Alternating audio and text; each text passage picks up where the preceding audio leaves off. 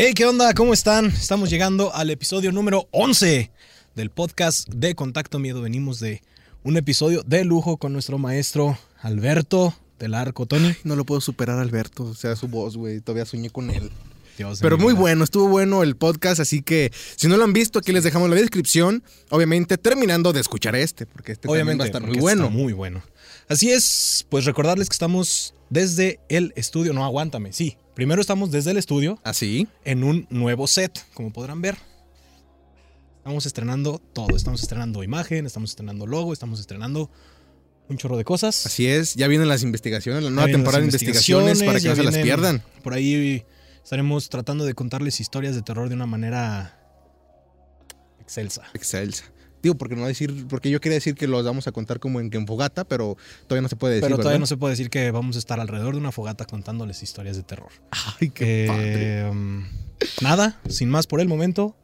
El estudio Creative Recording. el estudio. Gracias a nuestros amigos del estudio que nos siguen abriendo las puertas y siguen confiando en sus servidores. Y felices porque, o sea, chequense, estamos en el mismo sitio, pero tienen infinidad de, para poder hacer estudios diferentes. Eh, esta bonita escenografía es hecha por el estudio, así que muchas gracias. Y si tú quieres grabar algún podcast o quieres grabar algún grupo musical, vengan al estudio Creative Recording. Y si dicen que lo escucharon en el podcast de Contacto Miedo, les van a hacer un descuento de lujo. Así es, y sin más por el momento los dejamos con el episodio 11 del podcast de Contacto Miedo.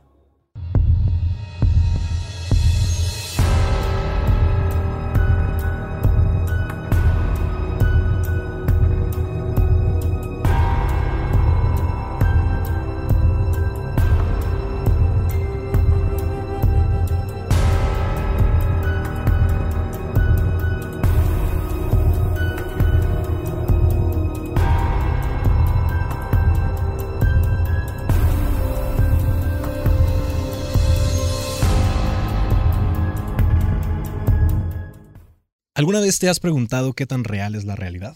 Bienvenidos a Contacto, un podcast semanal donde estaré contándole a Tony Luna Jr. y a un invitado casos de fenómenos paranormales, teorías conspirativas, creepypastas, crímenes realmente escalofriantes y un montón de cosas más que nos harán preguntarnos todo lo que sabemos. Yo soy Josué Dau y hoy tenemos el gusto de hacer algo diferente. Tenemos dos invitadas por primera vez y también por primera vez contamos con la presencia de un par de seguidoras del canal. Aranza y Keren, ¿cómo están? Hola. Yo, apláudeles, amigo Josué, porque son fieles seguidores de nuestro canal. En verdad, a mí me emociona mucho. Digo, ya me volví a meter otra vez sin que me presentaras. Ay, como es de costumbre. Muchachas, muchas gracias por estar con nosotros. No, gracias a ustedes por invitarnos. Bien emocionados porque, bueno, eh, aparte son muchachas muy talentosas que están estudiando enfermería. Así que gracias eh, por, por estar con nosotros y ser fieles seguidoras de, de contacto. Ahí nos conocimos en una conferencia que dimos en, en la UNEA. Mención pagada, muy bien pagada, por cierto. Claro, claro. Importante mencionarlo. Importante mencionarlo. Y ahí nos conocimos y bueno, gracias por seguir eh, los podcasts y nuestras investigaciones. Ya no te voy a presentar. Y yo soy Tony Luna Jr., gracias por ver mi podcast. la no sé qué era la idea del señor. Ah, sí, teléfonos en silencio, por favor. No, sé fue la silla. ¿eh? Ah, fue la silla. Fue la, así Ok. vibra. De hecho, yo también tengo que ponerlo Uy, antes de que ya se vibró algo. Ya vibró algo, teléfonos en silencio. Bien, pues hoy les tenemos una historia. Una historia muy relacionada. De hecho, este está muy de acuerdo con lo que estuvimos hablando con Beto el podcast pasado. Eh, Fue hace tres semanas para nosotros. hace un mes, ¿verdad? hace un mes para nosotros, ustedes lo van a ver el próximo jueves. ah, está bien. Eh, pues nada, en la ciudad de Los Ángeles hay un lugar misteriosamente escalofriante, pues los hechos que han ocurrido ahí no son para nada normales. Estoy hablando del enigmático Hotel Cecil, ubicado en el 640 de Main Street.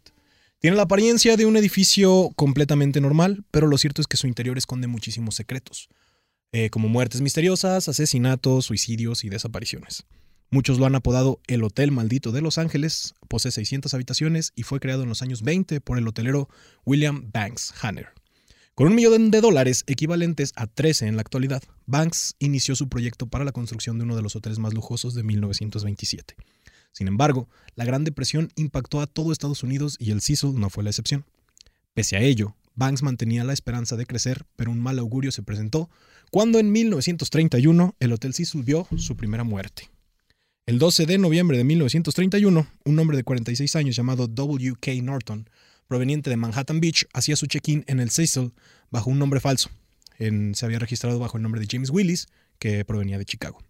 Norton estuvo ahí por seis noches y el 19 de noviembre fue encontrado muerto por envenenamiento luego de haber ingerido algunas píldoras. Nadie sabe por qué usaba un alias o qué negocios estaba atendiendo en esas seis noches. Fue la primera eh, muerte de un montón que vio el Cecil en Su toda su mecha. historia. ¿Ustedes ya habían escuchado, muchachas, hablar de, de ese tema? No, la No. verdad no.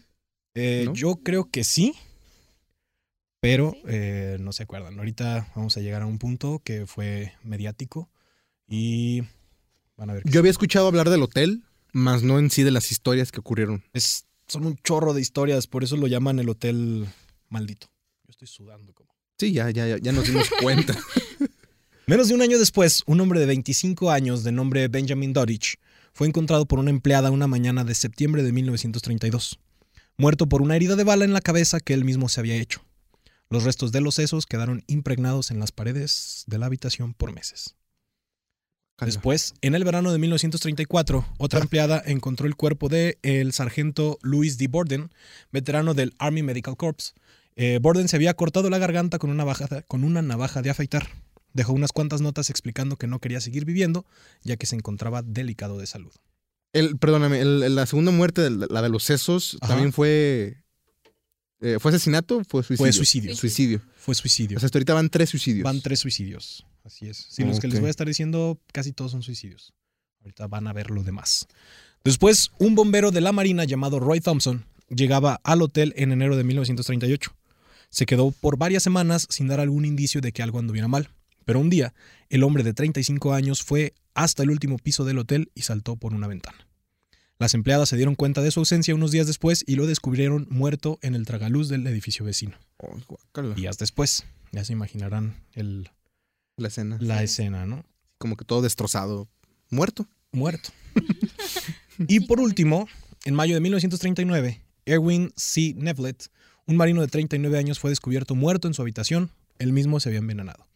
Como se habrán podido dar cuenta, los últimos cuatro suicidios que les dije son ex marinos, ex militares, ex navales, ex todo, exactamente. ¿Sabes que Yo creo que todos esos marines, bueno, viendo además haciendo un, un conteo en películas, todos terminan mal, ¿no? De la guerra, como que todos regresan ya dañados de, de su cabeza. Con muchos traumas, ¿no? Sí, traumas y luego se, Sí, drogan también. Exactamente, todo lo que se mete en intravenoso está... Está, sí, está loco y yo creo que, pues, algo, ¿no? Algo debe de haber. Yo creo que se corrió la voz, ¿no? Se, se mató el primero y luego dice otro, ay, ahí se mató uno, pues deja voy yo también. Sí, es como, como Aokigahara, el bosque de China. Ah, China? es. ¿Japón? ¿China? Sí, sí. Japón, Japón. El bosque de Japón, el Aokigahara, que todo el mundo va a suicidarse ahí. ¿Es los- donde la chinita se perdió? la chinita se perdió. Ay, mero. Ay, Antonio. En enero de 1940, cuando Dorothy Siger, una maestra de 45 años, fue encontrada casi muerta, había ingerido veneno. Inconsciente pero aún respirando, el personal alertó a las autoridades, quienes llegaron rápidamente para atenderla, pero desafortunadamente Dorothy no sobrevivió el camino al hospital. Ahí está una casi muerte. Los siguientes suicidios fueron hechos de la misma manera, todos saltando de las ventanas del hotel. Y sí, fue la opción de muchos huéspedes para terminar su estancia en el hotel y con su vida antes de tiempo. Oye, qué padre por el hotel, ¿no? O sea, te pagan y... Y ya, o sea, nomás te pagaron y no, Sí, se, no se eh, hospedaron. exactamente, ellos siguen Ah. ganando. Sí, y, y ganando mala fama. Ay, sí, sí. Y imagínate que aquí en el... Bueno, no, no hay que quemar a ningún hotel No de hay que quemar ¿no? al One o al Este, One está quemado. Sí, que no nos paga, sí, no nos patrocina. Hotel One, patrocínanos y hablamos mal de ti. No, bien. Ah, perdón, bien. Bien. bien, bien. Más bien páganos si si quieres hablamos más del fiesta americana que está enfrente a ti. Que son de la que misma está frente cadena. al tuyo. güey. Que son de la misma cadena, entonces no. ¿Ah, sí? Sí. Ah, bueno. En, en noviembre de 1947, un hombre de 35 años llamado Robert Smith se quitó la vida saltando de una ventana del séptimo piso. En octubre del 54, Todo saltando, hombre. lo que te digo, todos estos son saltando. Y hay como tres que fueron por envenenamiento, ¿no? Sí, son. eh, por eso las, las muertes en el Cecil están como muy relacionadas todas unas con otras. Oye, pero el de los Sí. sesos, ¿cómo fue, güey? Ay, no es. Se disparó en la cabeza. Ah, el Sí, de- porque ah, salió disparo, volando todo. disparo. Los sesos se quedaron impregnados en la pared. Esa habitación rascahuele. Ay, no. Y llega así. ¡Ay, sesos! Mm, pólvora. Sí, huele, huele a pólvora. Pólvora con sesos. mm. ¡Qué rico! En octubre del 54, Helen Gurney también saltó del séptimo piso. Ella había estado en el hotel por una semana completa antes de, su suicidio. Eh, Julia Frances Moore, de 50 años, hizo lo mismo, pero en el piso 8, en 1962.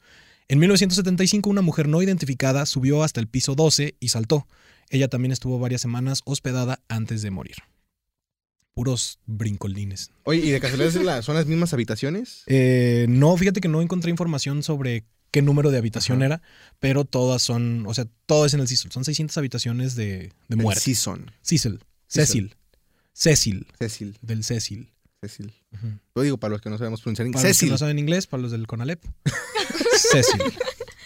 ¿no? Cecil, ok. Una mujer llamada Grace Magro, quien murió por caer desde la ventana del noveno piso mientras caía. Eh, su cuerpo se enredó en los cables del teléfono, causándole graves heridas. Ella murió en un hospital cercano, pero si saltó o cayó por accidente, aún es un misterio. De ella está como 50-50 de si se suicidó o si simplemente resbaló y se cayó por un piso, por una ventana del piso 9. Nueve. 9. El siguiente es un suicidio diagonal asesinato. En ese orden. El 12 de octubre de 1962, una joven llamada Pauline Otton estaba discutiendo con su esposo, eh, Dewey. Ambos gritaban a todo pulmón. Dewey dejó la habitación del hotel y azotó la puerta detrás de él. Lo que sea que haya dicho en esa habitación destruyó a Pauline. Ella estaba tan angustiada que tomó la arrebatada decisión de aventarse por la ventana de su habitación. Pauline se mató con su acto, pero también se llevó a otra vida con ella. El cuerpo de Pauline no hizo contacto con la banqueta al caer, como se pudo haber creído. En vez de eso, ella cayó sobre un peatón de nombre George Giannini, Ay. matándolos a ambos en el impacto. Pobre peatón, güey. Mil maneras de morir. Sí. Básicamente, ¿no? Qué suerte. salió en mil maneras de morir. Como podrán darse cuenta, el Cecil no es extraño a la muerte, pero lo que sigue a continuación son actos de pura maldad. Maldad. maldad. Era el septiembre de, 1990 de 1944, perdón, cuando Dorothy John Purcell y Ben Levine, Levine o Levine, llegaban al Cecil. Dorothy tenía 19 años y Ben 38. No se sabe su relación, o sea, no se sabe la relación que tenían, pero podemos asumir por nuestra propia cuenta que algo había ahí, ¿no? Una noche después de que Ben, una noche, perdón, una noche después que Ben se quedara dormido, Dorothy se levantó con mucho dolor en la parte baja del abdomen. Por no querer molestar el sueño de Ben, eh, se abrió paso para llegar al baño. Y para su gran sorpresa, ella dio a luz a un pequeño varón. Ni siquiera sabía que estaba embarazada. Dorothy tenía que pensar rápido y algo tenía que Y hacer. dijo, era gordura normal o qué. Dijo, es panza normal. Panza Es normal. panza normal. Las pataditas que siento son las tripas. Sí tengo hambre. una, peri- una peritonitis. Y pues sí, hizo algo impensable. Tiró a su bebé por la ventana del hotel. El pequeño cayó en el techo del edificio de al lado. El bebé fue descubierto y Dorothy fue arrestada por cargos por asesinato. Durante su juicio, un equipo de tres psiquiatras brindó testimonios de que Dorothy estaba mentalmente confundida cuando ella cometió aquel horrible acto. Así que fue encontrada inocente a causa de su locura. Imagínate eso. ¿Por qué mataste a tu bebé? Alguien me dijo. Inocente.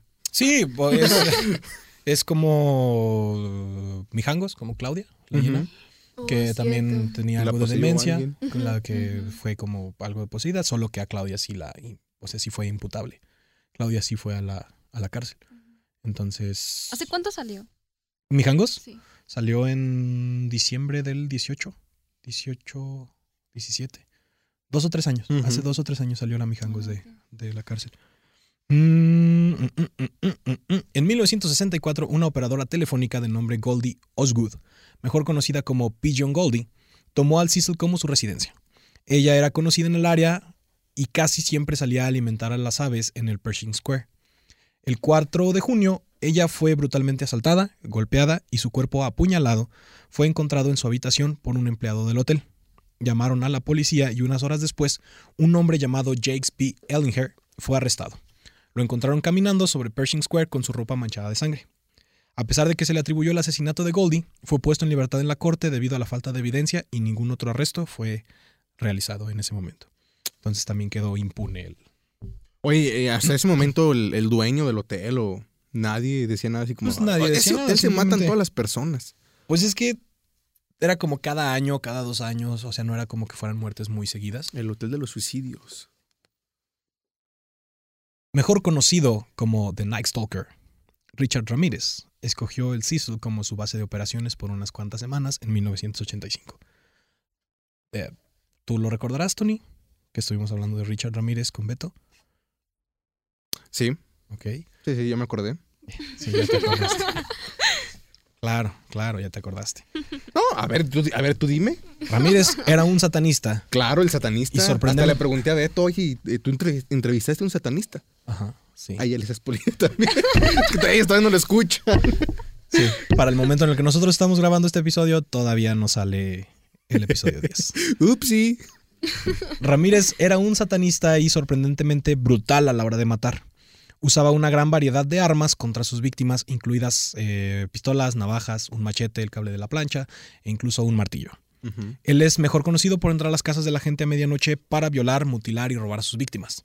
De acuerdo con la temporalidad, es más probable que Ramírez se hospedara en el Cecil mientras aterrorizaba a la gente en Los Ángeles unos cuantos días antes de que fuera capturado. Recordemos que Richard Ramírez se muda a San Francisco, si no me equivoco, antes de que lo atrapen, que es cuando lanza sus tenis, los Sí. Avia, que dijiste que dónde encontraba tanta información de los tenis. Ah, claro. Porque hasta nos dijiste el color casi. Eran blancos. Ramírez era convicto de 13 asesinatos, 5 intentos de asesinato, 11 violaciones, 14 robos a mano armada, por lo que fue sentenciado a muerte y murió en su celda debido a su mala salud antes de que pudiera ser ejecutado. Richard Ramírez murió en el 2013. En 1991, el asesino serial austriaco Jack Unterweger fue también huésped de este hotel. Unterweger era convicto de un solo asesinato en 1974. Mientras estaba en prisión, escribió varios textos que llamaron la atención de la nobleza de la literatura austriaca. Creyendo que mostraba signos de rehabilitación, accedieron a liberarlo en 1990. Fue puesto en libertad condicional, lo que obviamente fue un gran error.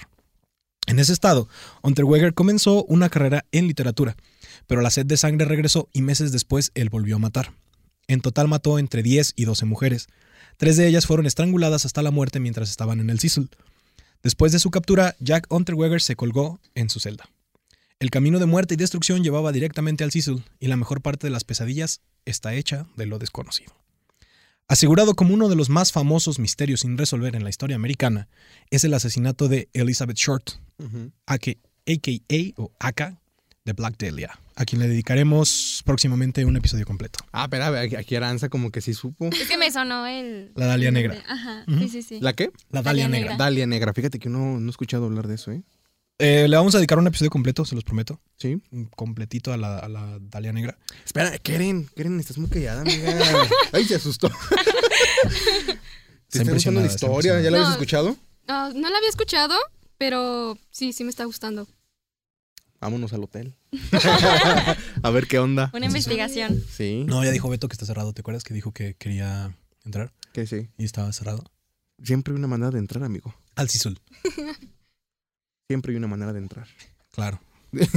y con las leyes americanas, con los policías ahí. Stop, man.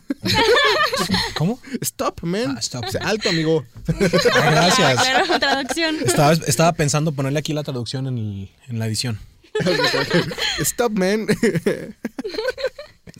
Short era una aspirante actriz originaria de Boston, que se había mudado a Los Ángeles. El 15 de enero de 1947 fue encontrada muerta en el vecindario de Limiter Park. Su cuerpo fue encontrado gravemente mutilado y su cuerpo cortado a la mitad. Está muy chido porque además nadie, o sea, no, no han podido eh, resolver el misterio. Es un misterio como quién la mató, eh, cómo la partieron, todo. Más de 150 sospechosos fueron motivo de investigación, pero ninguno de ellos fue arrestado. Es que luego sin cámaras también en ese entonces. Sí, pues es en el 47. Sí, no, pues no. ¿Cómo? Eh, meses después teníamos por ahí el caso de Roswell, Nuevo México, Sí. para septiembre. O sea, mientras eso pasaba ahí, el Nuevo México en Nuevo México estaban cayendo extraterrestres.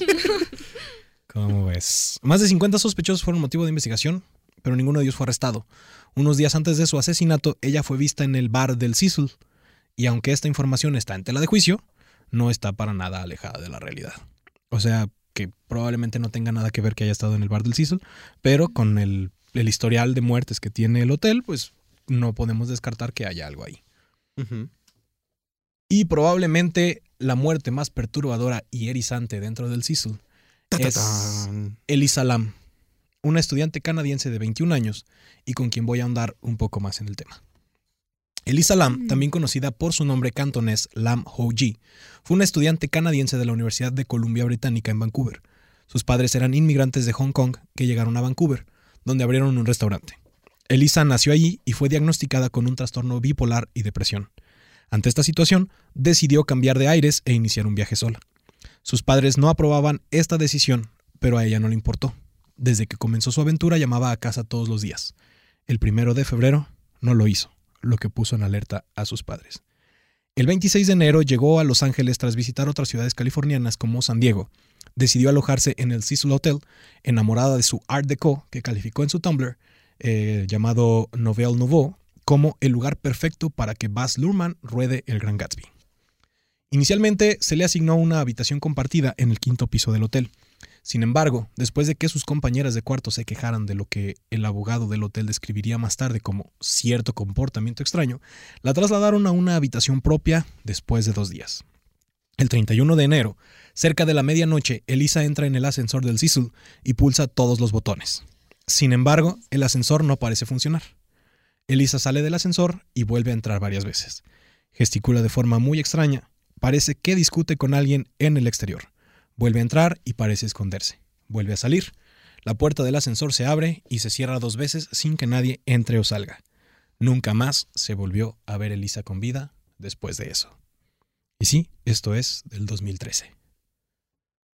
Elisa Lam desapareció unos cuantos días del Hotel Cecil y por su reacción sé que vieron el video. Sí, sí. ¿Hay video? Ya Hay video. sabemos, ya sabemos de.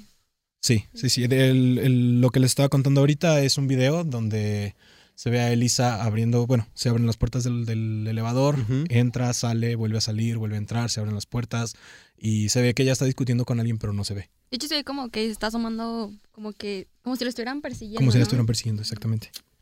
No manches. La primera evidencia. Ah, una buena evidencia. Aquella era la última noche que tenía previsto pasar en Los Ángeles.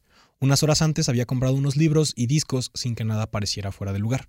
La recepcionista la calificó de extrovertida, amable y alegre. Le preocupaba si los libros que iba a comprar pesarían demasiado para llevarlos de viaje. El video del ascensor fue publicado por la policía el 14 de febrero, cuando se llevaban dos semanas de investigación infructuosa.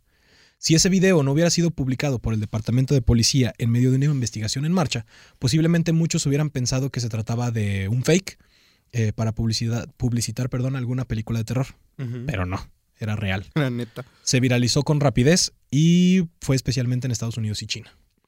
A pesar de que las autoridades ocultaron el código de tiempo, hubo quien los acusó de alterar la velocidad eh, de algunos tramos de la cinta, también de eliminar prácticamente un minuto de ella, y tal vez para ocultar la, la identidad de alguien que aparece en él, tuviera que ver o no con la desaparición de la joven.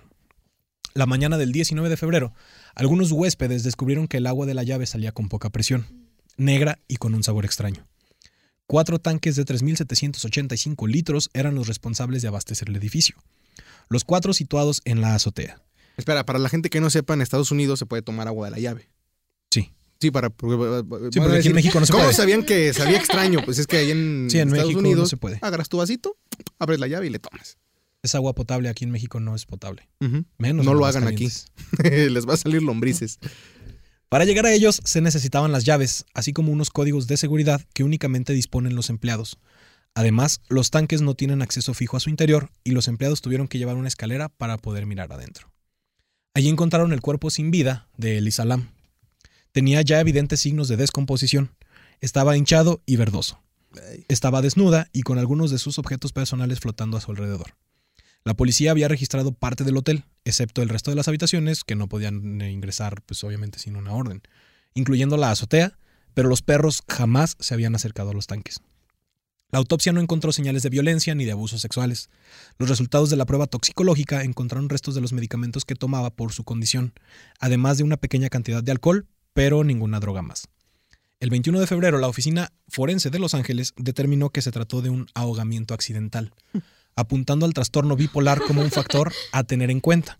Sin embargo, aunque esto explicaba cómo habría muerto la mujer, no explicaba cómo había llegado hasta allí.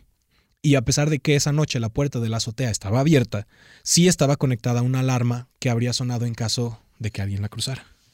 Qué asco, ¿te imaginas la gente que le tomó al agua y... hmm, y des- después se enteraron de que era Oye, llegan a- cadáver, güey. abren la taza. ¡Ay, café! Ay, no. Sí, o sea, es su mamá, así. ¿Cómo se llamaba la chava? Eh, Elisa. Elisa, ¿te imaginas que estuviera su mamá esperada y... Ah, cabrón, Me es ¿Elisa? familiar. ¿Elisa? Me sabe familiar, ¿no? Es un- sabor Tiene familiar. No, sus papás estaban en Vancouver. Las opciones se reducirían básicamente a dos, y cada una de ellas más extraña que la otra. Que Elisa Lam subiera sin hacer sonar ninguna alarma, escalara los muros de más de tres metros del tanque, desnuda y con algunas de sus pertenencias, abriera la escotilla, saltara al interior y volviera a cerrar la pesada tapa desde adentro. O que una segunda persona la asesinara, la llevara a la azotea, escalara el tanque con el cuerpo, la desnudara, abriera la escotilla, lanzara el cuerpo, sus pertenencias y volviera a cerrar. Todo esto sin hacer sonar una sola alarma. En marzo, Kei Zeng subió un video en el que demostró que era posible acceder a la azotea del edificio a través de la escalera de incendios. Además, dos de las cuatro escotillas estaban abiertas, aunque esto puede ser resultado de la investigación policíaca. Algunos de los aspectos de la autopsia fueron puestos en duda. Hay quien considera que la acumulación de sangre en la zona anal del cuerpo puede ser indicativo de abusos sexuales. También hay quien cree que puede deberse simplemente al proceso de descomposición del cuerpo, dado que el recto también presentaba un prolapso. No busquen prolapso. ¿Por qué, amigo? ¿Tú lo buscaste? No, porque yo ya sé qué es. Ay, ¿qué es? Ah, Chicago Ah, Chicago lo está buscando. Ok, perfecto. Chicago está buscando prolapso. Yo creo que aquí les vamos a insertar la imagen. no le vamos a insertar nada. Aquí abajito. Ah, bajo, bajo su propio riesgo lo busquen, amigos. Sí. ¿Literal? sí, ¿En serio? Pues es que está medio asqueroso. Hubo algún video por ahí hace tiempo. Sí. Ya lo vio Chicago. ¿Gustas enseñarlo? Le Yo no tengo como- problema. Yo, yo veré. No, no lo enseñas a la cámara, solo enséñaselo a Tony. A ver, sí, aquí. pásale, pásale, Chica amigo. Chica igual está enseñando el prolapso. En estos momentos. ¡No, güey! No, chica. No hagas eso. Solo muéstrales la ya imagen. le vamos a tener que poner ahí un efectito. Sí, le para vamos a tener que poner Ay, se bloqueó, amigo. un sensor. Bueno, Espera, se bloqueó. mientras Tony ve el prolapso, ¡Ay, qué asco, güey! No busquen prolapso en Google, por favor. Su celular jamás apareció. ¿Quieren ver, muchachas? No asco. Ay, son Son enfermeras. me enfermeras, acordé. Ay, Sí, se corta y ya. Sí. Una operación queda, papi. Mira, nomás nos cortamos y listo. Su celular jamás apareció. Tras su desaparición, su Tumblr se actualizó en varias ocasiones. Hay quien teoriza que estas actualizaciones fueron obra de quien hubiera robado su teléfono. Aunque la teoría más probable, y obviamente es lo que pudo haber sucedido, es que ella misma las hubiera dejado programadas antes de su muerte. No pasa nada. En octubre de 2015, el periodista George Dean publicó un detallado reportaje en Medium. Se trasladó hasta el hotel convencido de que Elisa Lam había sido asesinada. Sin embargo, a pesar de todos sus esfuerzos, no logró dar con ninguna pista que reforzara mínimamente su tesis. La, lo- conclusión perdón, a la que llegó fue muy parecida a la que logró la policía. Cito. Una mujer joven con una condición psiquiátrica diagnosticada sufre algún tipo de episodio psicótico en el hotel. Esto explica su comportamiento en el video y las decisiones que tomó. Ir a la azotea, subir hasta un tanque de agua, subir la escalera, abrir la escotilla y entrar. Una vez ahí, chapotear o nadar.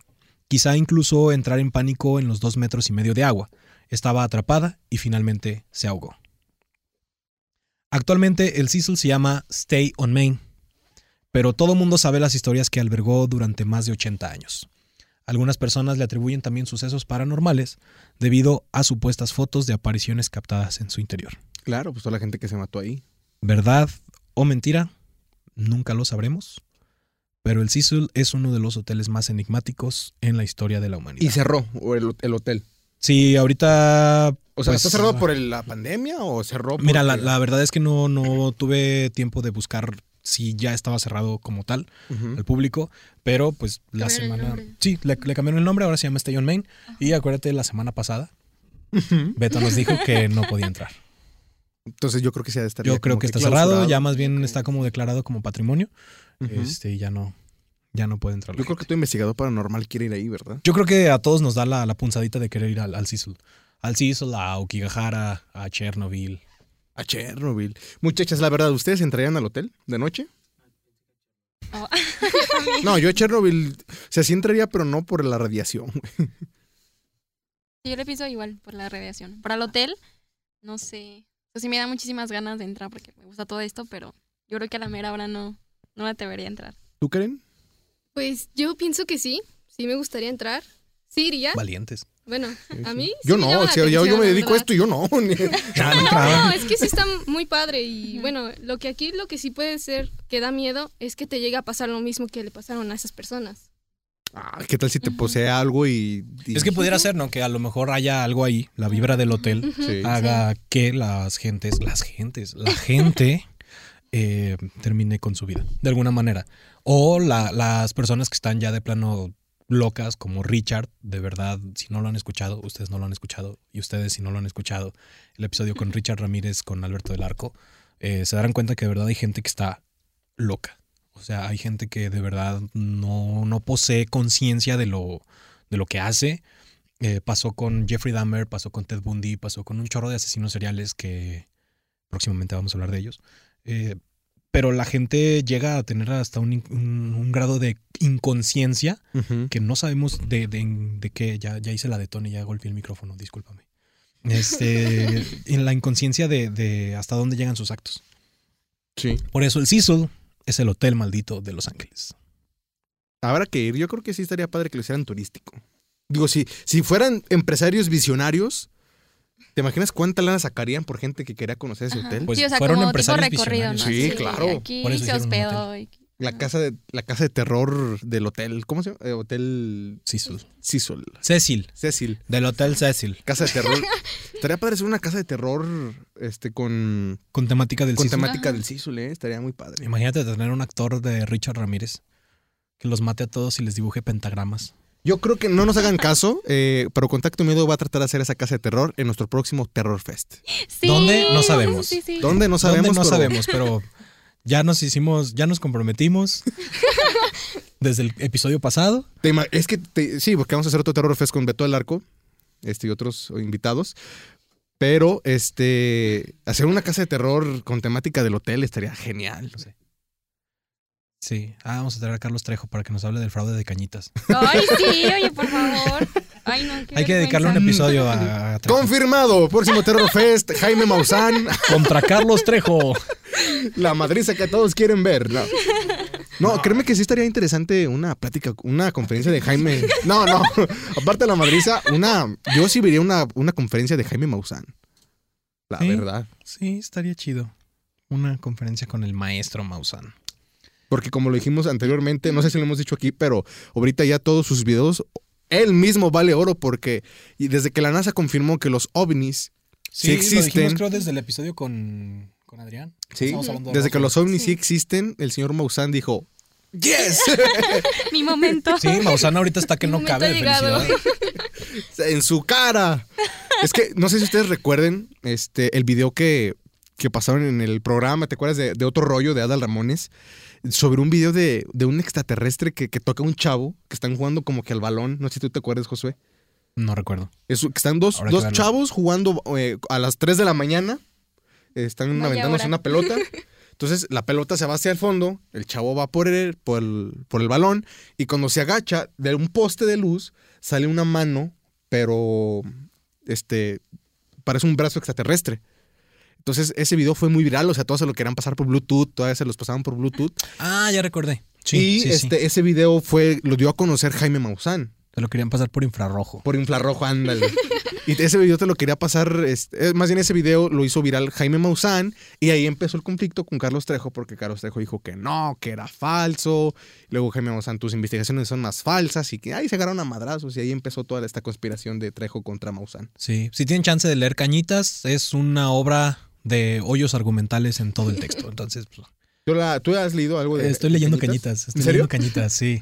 Quiero hacerles un episodio de Cañitas. Quiero hacerles un episodio de Cañitas precisamente por leyendo padre, o sea, Cañitas. sí, o sea, sería, porque muchos han, han desmentido, es más, hasta los mismos actores de, o actores, los mismos personajes del libro, sí, los sí, han sí, hay entrevistado entrevistas. y hay no es cierto, ese güey le exageró. Le exageró demasiado, sí. Además, eh, de- tiene muchos Deus ex machina. de- para los que saben de, de, de- de cine. eh, hechos por Jaime, digo por... Y para los que no, Trejo. amigo. Ah, porque lo dice el guion. Ah, ok. Así. Así es, ese es, porque lo dice el guion. Entonces, tiene muchísimos. ¿Por qué? Habla, papito. Ah, un ejemplo de Deus Ex Máquina. Am, vean Avengers. Está lleno de Deus Ex Máquina.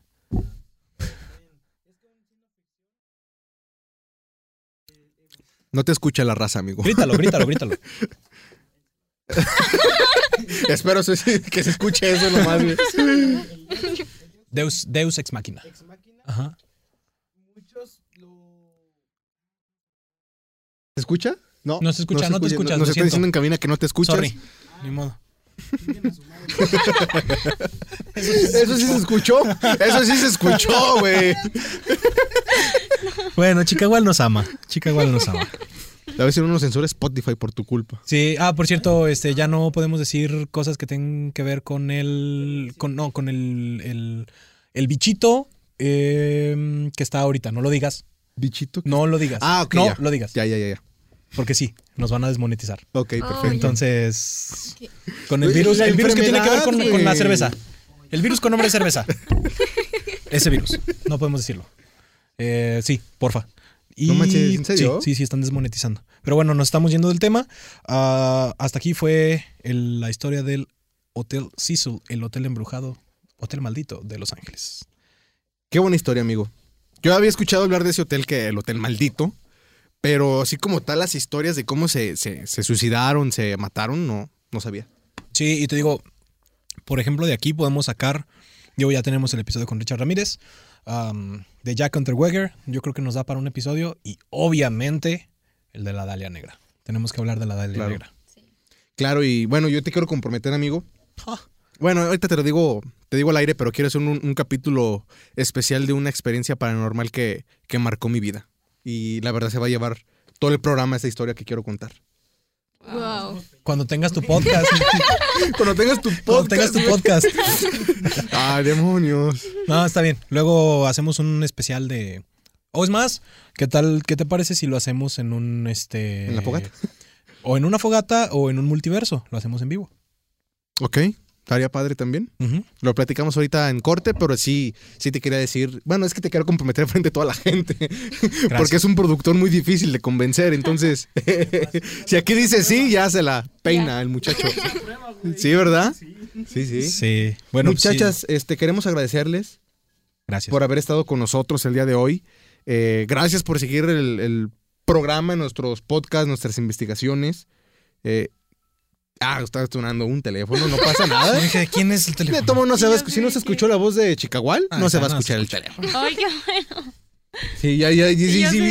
Ve, ve la cara de. Regrésele unos 15 segundos y ve la cara de Aranza así como de. No es mi celular, los 15. nadie lo está escuchando. no, No, muchas, perdón, muchachos, perdón. muchas gracias por, por ser fieles seguidores del canal. Eh, ya queríamos hacer esta dinámica de invitar seguidores este, al, al podcast. Sí, porque ya nos regañaron en. Ah, pues en el multiverso pasado. Bueno, el Facebook. primer multiverso que tuvimos. Hablando del caso Josué, nos dijeron, está muy chido lo que hacen, pero inviten a gente que no sea de, de su círculo. ah, Fue sí. como, eh, sí, amigo, ¿te estamos tomando en cuenta?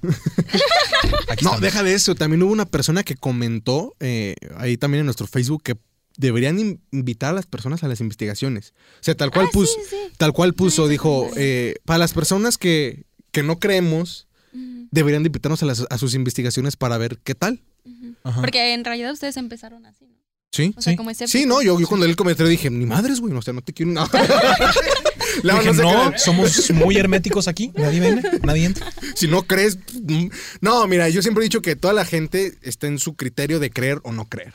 Claro. La verdad. Sí pensamos en hacer este, investigaciones con invitados, eh, pero lo vamos a ir planeando porque obviamente a, a donde vamos a, a grabar hay que pedir autorización, tenemos que hacer redactar cartas, decir cuántas personas vamos a ir, qué es lo que vamos a hacer. Entonces es un proceso larguito, pero eh, está en planes, eh, créanme que sí está en planes eh, en un futuro invitar a, a personas a las investigaciones. Igual pueden ir a Arán si quieren, quién sabe. Ay, sí.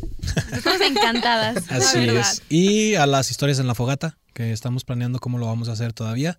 Pero Una nueva sección no se lo padre. pierdan, va a estar muy chido. Sí, sí, va a sí. estar muy, muy chido. Sigan nuestras redes sociales. En Instagram estamos como Contacto Miedo 2.0. Facebook como Contacto Miedo. YouTube como Contacto Miedo. Así es. Y para este tiempo ya abrió Twitter, entonces también estamos como Contacto Miedo. y andas claro. con todo, señor productor. Claro, para este entonces ya tenemos Twitter. Y ah, falta abrir nuestro eh, TikTok. la semana que entra les damos el TikTok. No sé qué vamos a subir a TikTok, pero bueno, pues ahí va a estar TikTok. Y con un Vestidos- fantasma. Vestidos, vestidos de fantasmas. O sea, tu, tu, tu.